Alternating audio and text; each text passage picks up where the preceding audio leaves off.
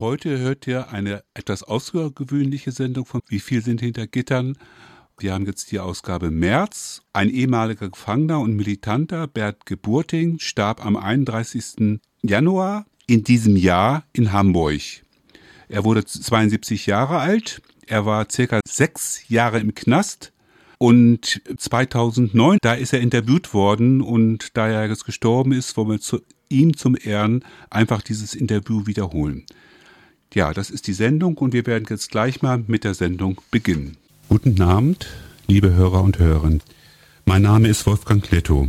Heute geht es vor allem um Isolationshaft und den Kampf dagegen. Es gab damals diverse Gruppen, ob nun unbewaffnet oder bewaffnet, die versucht haben, Isolationshaft und damit insgesamt den Knast zu verbessern oder beziehungsweise Isolationshaft aufzuheben. Ich sage vielleicht am Anfang mal was zu Isolationshaft. Ähm, wir müssen zurückgehen in die 70er, 80er Jahre. Die Gefangenen führten, ein, führten kollektive Hungerstreiks gegen diese drakonische Isolation. Die Isolationsfolter wird auch weiße Folter genannt, weil sie keine sichtbaren physischen Spuren am Körper hinterlässt. Sie dient der sensorischen Deprivation und sozialen Isolation, die auf das Aushungern der Seh-, Hör-, Riech-, Geschmacks- und Tastorgane zielt und dadurch zu lebensgefährlichen Zuständen führen kann. Selbst die UNO hat die Isolationshaft als Folter geächtet. Folgen sind zum Beispiel Kopfschmerzen, Schwindelanfälle, Konzentrationsschwierigkeiten, Müdigkeit, Schlafstörungen, chronischer Schnupfen, Gedächtnisverlust. Diese Sonderhaftbedingungen gehen an keinen der Gefangenen spurlos vorbei. Dazu kommen Langzeitfolgen. Erforscht wurde die Isolation auch in Hamburg am dortigen Universitätskrankenhaus Eppendorf. Dienten diese Haftbedingungen Anfang zur Aussageerpressung, zielten sie später auf die Vernichtung der Gefangenen. Insgesamt neun politische Gefangenen überlebten den Knast nicht in den 70er und 80er Jahren. Heute führe ich ein Gespräch mit einem Menschen aus Hamburg, der für sein Engagement gegen die Isolationshaft bald sechs Jahre in den 70er bis in die 80er Jahre weggesperrt war. Weggesperrt war. Bernd, du bist Jahrgang 1950. Du bist Ende Januar 1975 verhaftet worden und warst mehrere Jahre im Knast. Vielleicht sagst du am Anfang mal, warum du verhaftet worden bist. Ja, hallo, ich bin Bernd, wie gesagt. Äh, ja, ich bin verhaftet worden im Januar 75, um den 20. Januar herum, äh, wegen den äh, Anschlägen auf äh, den Dok Knastarzt Dr. Mayrose und einen versuchten Anschlag gegen den Justizsenator Klug in Hamburg. Beides geschah ja in Hamburg. Hm, vielleicht erklärst du mal, der Justizsenator Klug war meines Wissens Mitglied der FDP und der Knastarzt Mayrose, der war, war glaube ich, im Hamburger Untersuchungsgefängnis für, für die Gefangenen zuständig. Ähm, warum ihr wart wahrscheinlich mehrere Leute, nämlich kurz vorher ist ja auch noch jemand anderes verhaftet worden. Euch wurde vorgeworfen, ihr seid Mitglieder der RAF-AO, der Rote Armee-Fraktion Aufbauorganisation. Ich glaube, das stimmt so. Und ähm, dass du vielleicht mal sagst, ähm, für was standen diese beiden ähm, äh, ja, Menschen, also Klug und Mayrose? Also warum sind die angegriffen worden? Ja, es hat ja zu der Zeit äh, der große Hungerstreik der RAF-Gefangenen stattgefunden. Äh, der Hungerstreik, bei dem auch Holger Mainz äh, starb. Und der Knastarzt Dr. Mayrose stand für die Zwangsernährung der Gefangenen. Und der äh, Justizsenator Professor Klug war natürlich der politische Verantwortliche. Hm.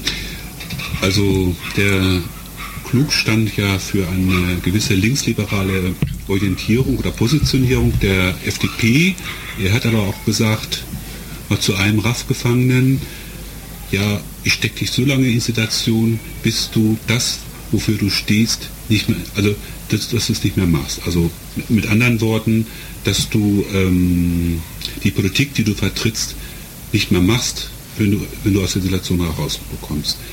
Wir müssen vielleicht mal ein bisschen sagen, du bist ja dann auch später, du warst, glaube ich, wie viele Jahre inhaftiert?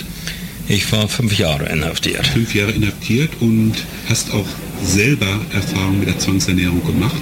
Und vielleicht kannst du mal für die Hörer und Hörerinnen ähm, veranschaulichen, wie so die Zwangsernährung in Hamburg ähm, gelaufen ist. Äh, ja, das war immer eine ziemlich brutale Aktion, äh, wenn wir zwangsernährt werden sollten. Wir, äh, dann kamen eben, äh, stürmten fünf, sechs Schließer in unsere Zelle, äh, schmissen uns quasi aufs Bett oder zu Boden, legten uns dann auf eine fahrbare Bahre und verfrachteten uns dann ins, äh, äh, in die Krankenabteilung des Gefängnisses.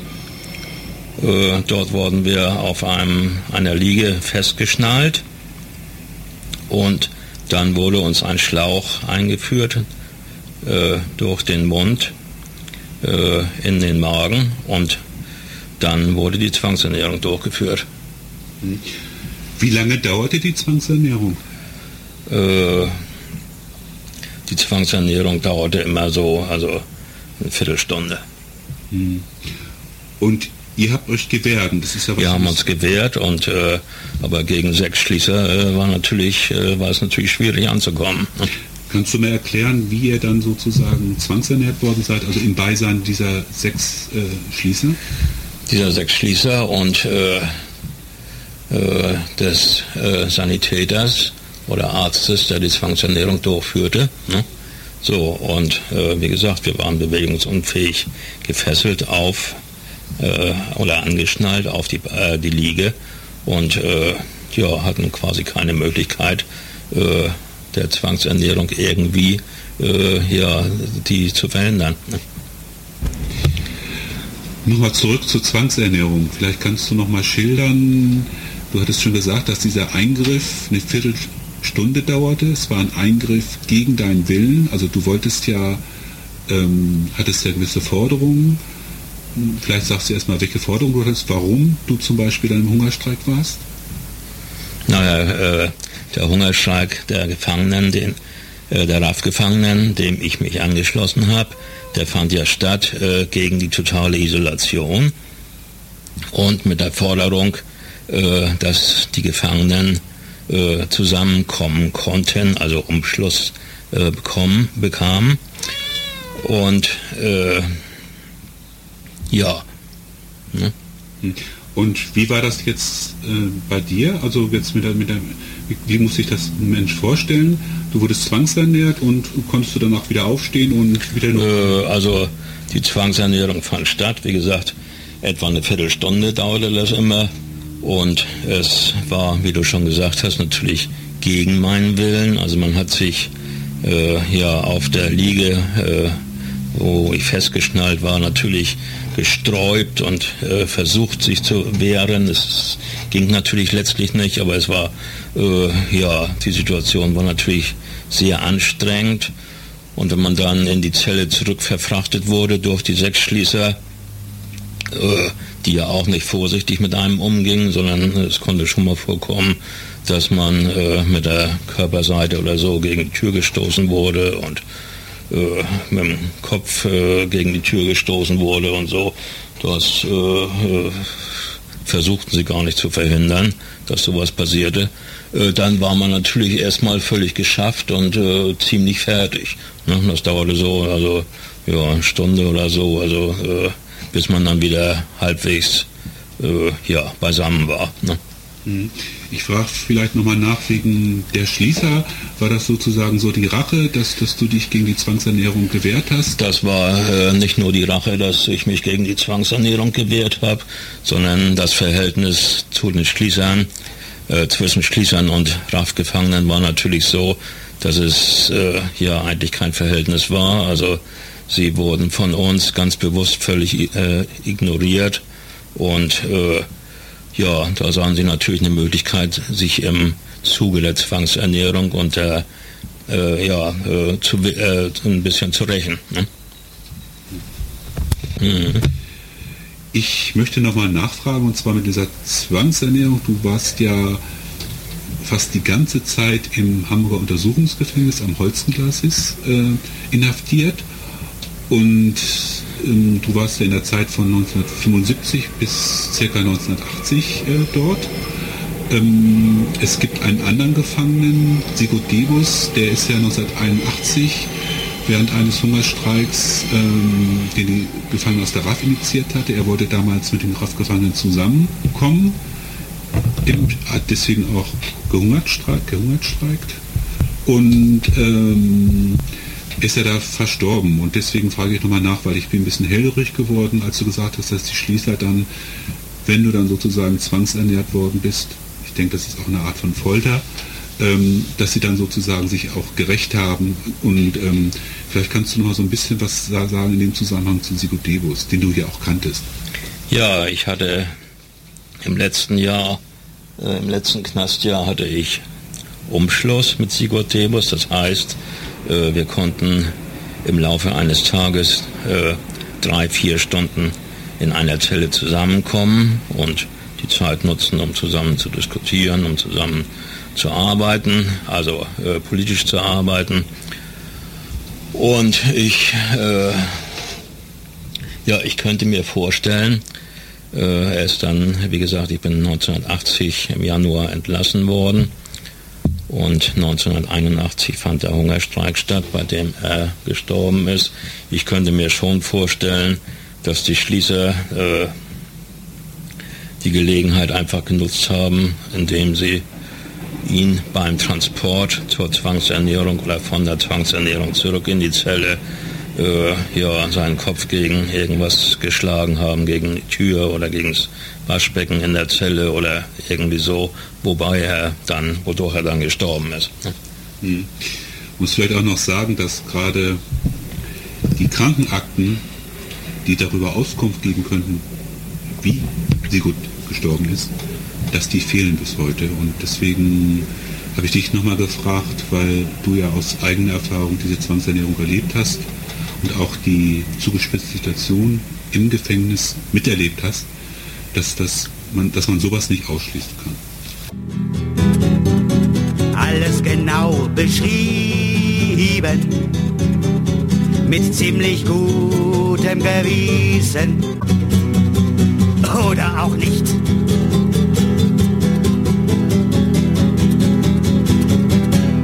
Das war ein Lied von Franz Josef Degenhardt aus dem Jahre 1969 auf einer Langspielplatte im Jahr der Schweine. Wir führen jetzt das Interview weiter.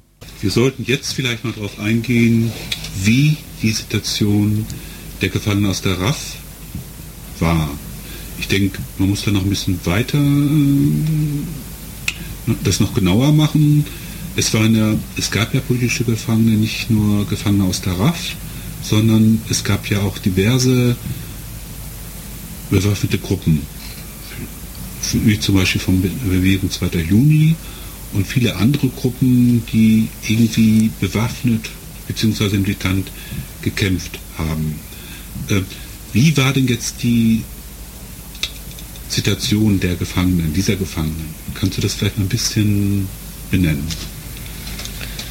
Ja, äh, die Situation der Gefangenen war, war so, dass sie äh, alle total vom übrigen Gefängnisalltag, sag ich mal, äh, isoliert waren. Sie waren in ihren Zellen eingeschlossen, 23,5 Stunden am Tag. Eine halbe Stunde hatte man Aufgang, der auch alleine stattfand. Äh, in diesen 23,5 Stunden äh, war man total isoliert, nur unterbrochen durch gelegentliche Anwaltsbesuche und Besuche von Angehörigen, die einmal bis zweimal im Monat für eine Stunde stattfinden durften. Das heißt, äh, eines Großteils der Zeit äh, hatte man keine Möglichkeit, mit anderen Menschen, anderen Gefangenen zu sprechen. Es gab praktisch nichts außer der Zelle und einem selbst. Hinzu kam, soweit ich das weiß, bei den Gefangenen aus der RAF, dass sie auch nur Kontakt, also Briefkontakt, Besuchskontakt zu ihren nächsten Angehörigen, das heißt also Eltern mhm. oder Geschwister haben. War das bei dir auch so? Das war so, ja. Zumindest äh, in den ersten zwei Jahren. Äh, danach konnten wir dann auch Besuche von anderen Menschen äh, bekommen, zum Beispiel von Freunden, die draußen äh, politisch arbeiteten, so dass man auch dann mal eine Stunde mit solchen Menschen Kontakt haben konnte. Aber äh, die ersten Jahre war es wirklich so, dass nur die nächsten Angehörigen, Mutter, Vater, Geschwister, einen besuchen durften. Hm. Hinzu gab es ja auch noch eine besondere Isolation, äh, die sogenannte sensorische Derivation. Das heißt, gewisse Gefangene wie Ulrike Meinhof, Gudrun Ensling oder Astrid Proll waren in einem toten Trakt eingesperrt, äh, vor allem Köln-Ossendorf. Und die Gefangenen aus der RAF waren also überwiegend, wie du gesagt hast, einzelisoliert und hatten auch kaum, hatten auch keinen Kontakt zu ja, anderen Gefangenen, also die nicht aus politischen Zusammenhängen verhaftet wurden. War das bei dir auch so? Ja, das war auch so. Also äh, die schärfsten Bedingungen hatten, wie du schon sagtest, Ulrike Meinhof, Astrid Paul und so weiter im Toten Trakt in Köln. Äh, nun war es ja so, dass die RAF-Gefangenen und die allgemein politischen Gefangenen über die ganze BRD verteilt waren. Und in den anderen Knästen gab es solche Einrichtungen wie den Totentrakt nicht. Das heißt, die, äh, es wurde sich bemüht von den äh, Sicherheitsbehörden, äh, dann äh, ja einen Gefängnistrakt zum Beispiel freizumachen und dort einen Gefangenen reinzulegen, sodass er, dass die Situation ähnlich wie in einem Totentrakt war. In Hamburg ist es zum Beispiel so gewesen, dass ich äh, lange äh, Zeit, äh, ich glaube ein Jahr war es ungefähr, im, in Fuhlsbüttel war. Dort war die sogenannte Sicherheitsstation D1 äh, freigemacht worden von anderen Gefangenen, sodass ich äh, dort eben alleine war, beziehungsweise später nach einem Hungerstreik mit Werner Hoppe zusammen dort war. Ich glaube, die Situation der Gefangenen aus der RAF, aus anderen bewaffneten Gruppen wie des 2. Junis oder diverser anderer äh, bewaffneten Gruppen ist, glaube ich, jetzt ganz anschaulich ähm, geschildert worden. Es ist ja auch dann so gewesen, dass zum einen die Gefangenen aus der RAF, aber auch andere politische Gefangene diverse Hungerstreiks gemacht haben. Ähm, das, ist so das, das ist so das eine. Das andere ist vielleicht, muss man auch noch ein bisschen so erzählen, aus welchen politischen Zusammenhängen diese Gruppen ja auch kamen. Ähm, Stichwort ist, glaube ich, die 68er-Bewegung. Wie war das denn bei dir? Ja, wie war das bei mir? Ich habe mich äh, 1970 politisiert. Ich wohnte damals in Flensburg und äh, dort haben natürlich auch diverse Vietnam-Demos, Berufsverbotsdemos äh, und so weiter stattgefunden. Und dort habe ich mich die ersten Male daran beteiligt und habe dann gemerkt, dass das äh, ja äh, eine Sache war, äh, mit der ich ja, mich identifizieren konnte, wo ich mitmachen wollte. Und das habe ich dann auch, wie gesagt, die erste Zeit in Flensburg und bin dann nach Hamburg gezogen, habe hab 1973 hier in Hamburg gelebt und politisch gearbeitet Du hast ja gesagt, du bist seit 1973, lebtest du in Hamburg. Hm, du hattest eben gesagt, Berufsverbote und Vietnam, das waren Aktionen. die dir wichtig waren, also Demonstrationen, wahrscheinlich auch Veranstaltungen. Äh, sag doch als erstes nochmal, was waren genau diese Berufsverbote, was war das? Ja, was war das? Das waren, äh, das betraf hauptsächlich, nicht nur, aber hauptsächlich äh, ja, Leute, die in den äh, diversen kommunistischen Parteien und sonstigen linken Gruppen waren, die zum Beispiel als Lehrer arbeiteten oder als Postbote und äh, deren politische ja, äh, Position dann nicht mehr ver vereinbar gehalten wurde mit ihrem Beruf. Das heißt, äh, die Kultusminister sagten halt, also der und der ist ein Linker und der darf nicht als Lehrer arbeiten. Ne? Mhm. Das betraf Tausende. Man muss vielleicht noch ein bisschen weiter zurückgehen. Die 68er-Bewegung hatte ja propagiert, unter anderem Marsch durch die Institution. Das betraf also diese Menschen, die gesagt haben, wir wollen sozusagen Position im System haben, um die Menschen zu erreichen, um dieses kapitalistische System so ja, zu stürzen, ich sag's mal so. Hm? Ich glaube, das stimmt auch so. Äh, das andere war das Stichwort Vietnam. Das war ja damals auch ein ganz zentraler Aspekt für viele, die ähm, sich politisiert haben, die politisch agierten. Kannst du vielleicht noch mal kurz sagen, äh, Vietnam, was war das genau? Ja, der Vietnamkrieg, äh, die, das vietnamesische Volk kämpfte gegen die USA, die ihr Land äh, besetzt hatten und für eine kommunistische Perspektive. Und äh, die USA äh, setzten alles daran, äh, diese vietnamesische Befreiungsbewegung zu zerschlagen, militärisch zu besiegen. Äh, ja, der Krieg fand viele Jahre lang statt und die BRD als eifriger Verbündeter der USA hat die USA natürlich massiv unterstützt. Und was hatte das mit der Bundesrepublik Deutschland zu tun? Wie gesagt, die Bundesrepublik Deutschland, also äh, zum einen war es natürlich so, dass äh, militärische Hilfe dadurch geleistet wurde, dass von hier aus US-Soldaten, hier stationierte US-Soldaten in Vietnam eingesetzt wurden, dass sie andererseits äh, die BRD als Ruheraum betrachteten und äh, ja, äh, wenn sie in Vietnam gekämpft hatten, hierher zurückkamen, um sich äh, auszuruhen und dann äh, wieder nach Vietnam zurückzugehen.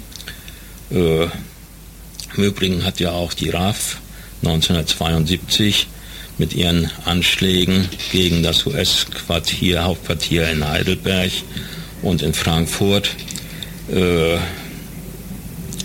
dazu äh, ja, das öffentlich gemacht, dass, dass diese Unterstützung seitens der BRD stattfindet und dass von hier aus zum Beispiel die Bombenangriffe in Vietnam äh, koordiniert wurden.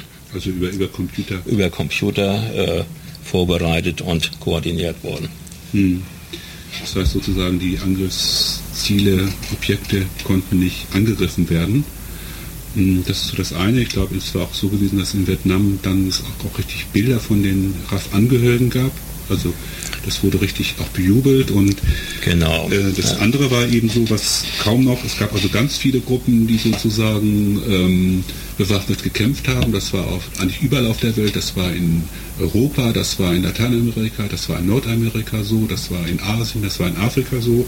Und es gibt eine Meinungsumfrage, eine offizielle, äh, die besagt, dass 20 Prozent der Erwachsenen haben sich 1972 bereit erklärt, wir würden strafrechtliche Verfolgung in Kauf nehmen, um einen von der RAF für eine Nacht zu verstecken.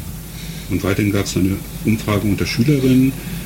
Da haben 15 Prozent der Schülerinnen angegeben, dass sie sich mit, der, äh, mit den Aktionen der RAF identifizieren würden. Also das war so ein bisschen so äh, die, die, das politische Klima.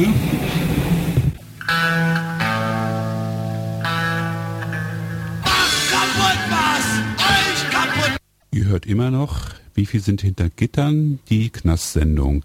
Ich wollte noch eine kurze Bemerkung machen zu den Berufsverboten. Das waren nicht nur Tausende, nach meinen Informationen waren da Hunderttausende wurden da überprüft und insgesamt so die hatte das wohl eine Dimension von bald von Millionen. Ich glaube, es gab auch Leute, die sprachen, dass da wohl zwei oder drei Millionen Menschen damals ähm, überprüft worden sind. Und das hat natürlich auch äh, bestimmt viele, bestimmt auch viele Menschen eingeschüchtert. Hm, wir fahren aber jetzt weiter mit dem Interview. Äh, heute äh, interviewen wir ja Bernd. Bernd war damals in den 70er, 80er Jahren im Knast und wir führen jetzt einfach das Interview weiter. Ein anderer Punkt war eben, was du schon gesagt hast, die Isolationshaftbedingungen der politischen Gefangenen, speziell der RAF-Gefangenen, waren sehr drakonisch. Es gab verschiedene Gruppen, Komitees, äh, Komitees gegen Folter, die, äh, organisi äh, die, organisierten sich Anfang, der, Anfang 1973 und da warst du auch ein Teil. Und was hatten die für eine Funktion? Äh, ja, die hatten die Funktion, die Haftbedingungen gegen die politischen Gefangenen, gegen die RAF-Gefangenen und andere äh, politische Gruppen öffentlich zu machen und diese Haftbedingungen anzugreifen. Äh, dazu gehörte das Komitee gegen Folter an politischen Gefangenen, genauso wie Gruppen wie die Schwarze Hilfe, wie die Rote Hilfe.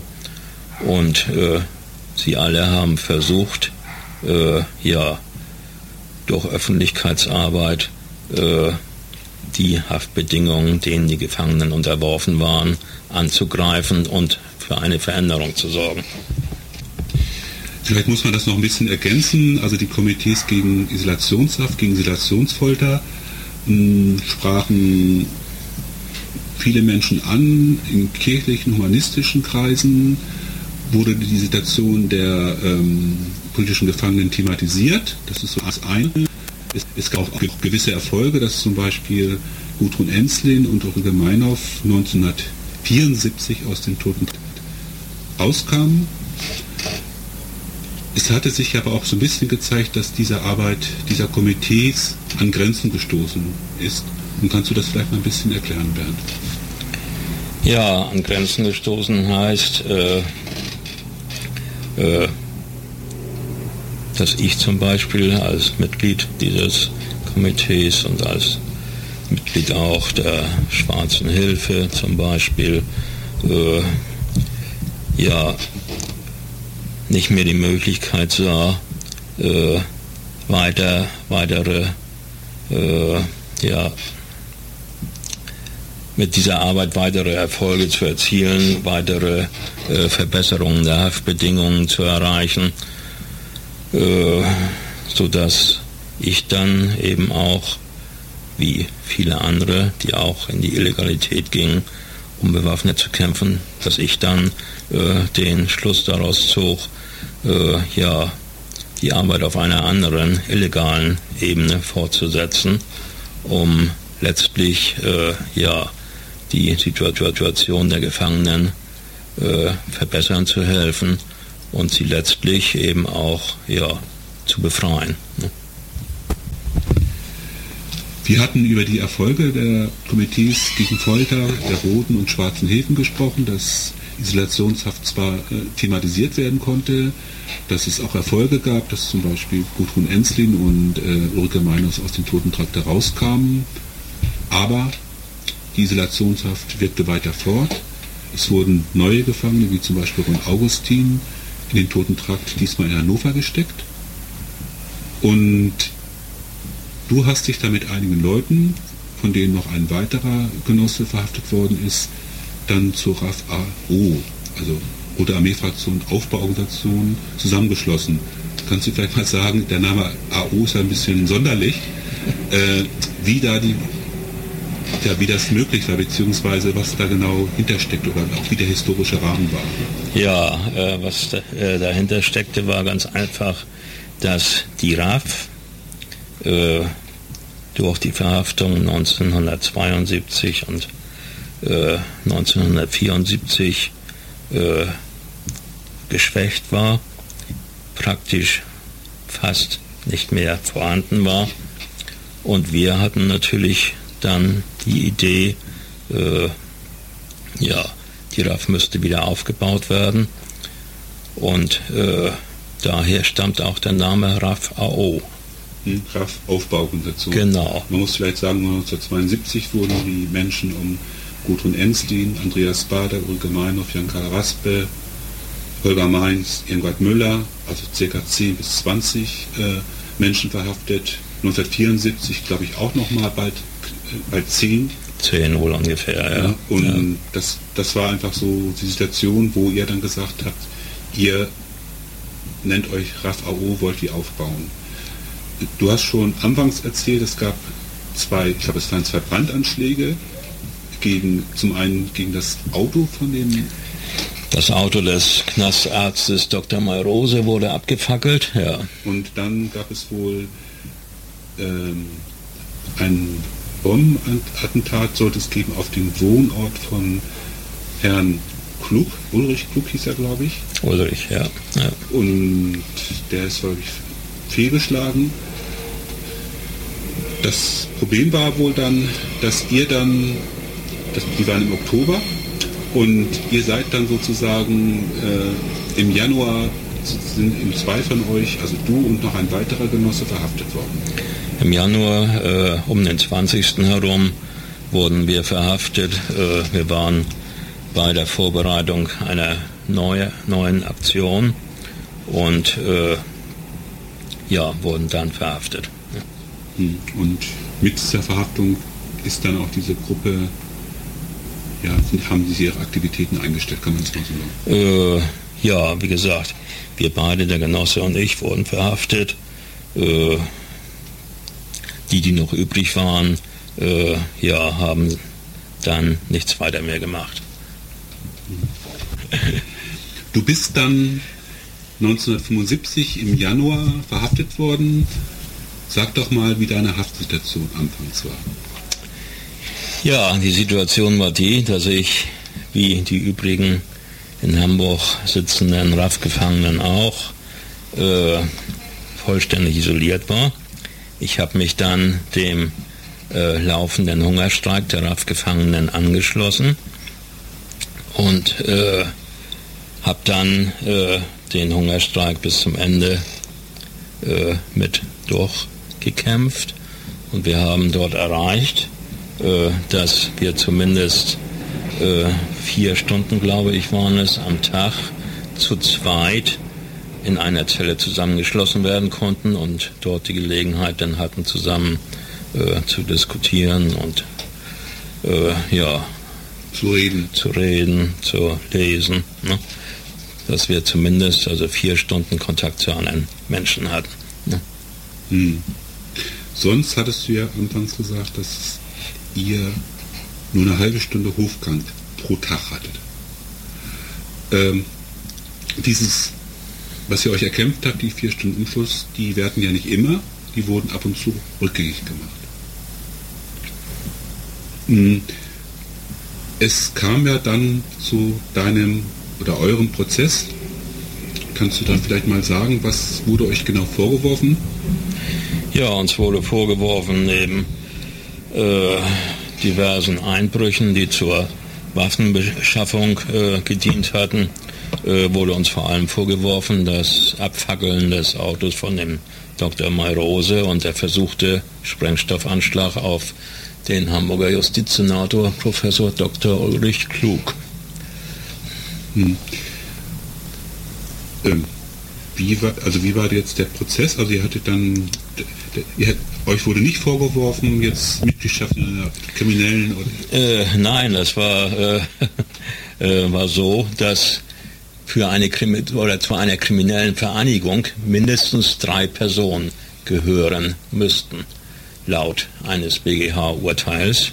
Nun hatten sie mich und den anderen Genossen äh, festgenommen und hatten trotz äh, umfangreicher Ermittlungen kein, weiter, kein weiteres Mitglied unserer Gruppe ausfindig machen können, sodass nur wir beide angeklagt waren und damit war auch klar, dass es eine Anklage wegen äh, Mitgliedschaft in einer kriminellen Vereinigung, dass das nicht möglich war. Hm. Und wie lautete das Urteil gegen euch? Ja, das Urteil lautete äh, fünf Jahre gegen mich und äh, fünfeinhalb Jahre, glaube ich, gegen den anderen Genossen. Hm. Du hattest schon gesagt, dass du Umschluss mit Gefangenen aus der hattest. Das waren, glaube ich, äh, von den bekannteren, Anführungsstrichen, also Helmut Pohl oder Wolfgang Bär zum Beispiel. Du hattest auch Kontakt zu Sigurd Debus. Hm, du bist größtenteils auch immer den Haftbedingungen, wie die gegen die Gefangenen aus der RAF waren, also unterworfen. Kannst du vielleicht noch mal so zum Schluss ein bisschen was erzählen, wie du so die Kontaktsperre erlebt hast? Also im Anfang September entführte ja ein Kommandeur der Roten Armeefraktion Hans-Martin Schleier. Äh, Hans-Martin Schleier war ja sozusagen ein Kapitalistenfunktionär, der war, der war Vorsitzender von mehreren Kapitalistenorganisationen. Ziel war, äh, elf Gefangene aus der RAF zu, zu befreien. Äh, von Anfang an wurdet ihr der Kontaktsperre unterworfen. Kannst du vielleicht mal sagen, wie das, was das genau ist und wie das bei dir aussah? Ja, wie das aussah, oder äh, das war ganz einfach so, dass eines Tages plötzlich mehrere Schließer und äh, Knastbedienstete in meiner Zelle standen und ohne etwas zu sagen die Zelle quasi filzten und ausräumten. Das heißt, Zeitungen wurden entfernt, Bücher wurden entfernt. Alles, was man irgendwie brauchte, um sich mit irgendwas zu beschäftigen, Schreibpapier und so weiter, wurde entfernt. Äh, das heißt, äh, ja, die Zellen äh, waren praktisch völlig leer. wurden dann in andere Zellen verlegt und äh, ja, hatten quasi 24 Stunden am Tag äh, keine Möglichkeit, äh, ja, äh, irgendetwas zu machen. Man hatte keine Möglichkeit, sich mit irgendwas zu beschäftigen. Äh, es gab nichts. Ne? Hm. Und das dauerte die ganze Entführung? Das dauerte die ganze Entführung, äh, eigentlich unverändert, nur verschärft dadurch, dass die Zellen äh, ja jeden Tag durchsucht wurden und äh, dass äh, besonders noch mehr als sonst darauf geachtet wurden, dass wir keinerlei Kontakt zu anderen Gefangenen hatten, äh, mit anderen nicht sprechen äh, konnten. Also dass wir quasi völlig auf uns allein gestellt waren. Also das war ungefähr sechs Wochen lang. Ja, ja. Du bist dann ähm, 1980 entlassen worden? bist aber kurze Zeit später nochmal wieder verhaftet worden. Es ging da um eine Besetzung des äh, Berliner oder Westberliner Amerika-Hauses. Kannst du vielleicht kurz mal sagen, was das für eine Aktion ist? Ja, alljährlich fand äh, der Tag der deutsch-amerikanischen Freundschaft in der, äh, Berlin statt. Und dort spielte natürlich auch das Amerika-Haus eine besondere Rolle, weil an diesem Tag dann äh, diverse Jubelveranstaltungen stattfanden. Und wir hatten beschlossen, an diesem Tag das Amerika-Haus zu besetzen. Haben wir auch gemacht. Und äh, da wurde ich und die anderen Besetzer, wurden wir nochmal verhaftet. Und äh, dort habe ich dann noch elf Monate in Berlin im Knast gesessen.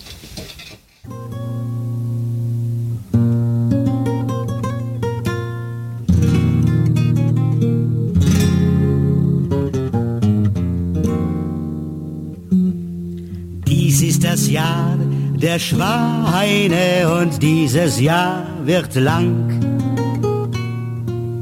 Es zieht durch unsere Städte dieser Schweinegestank.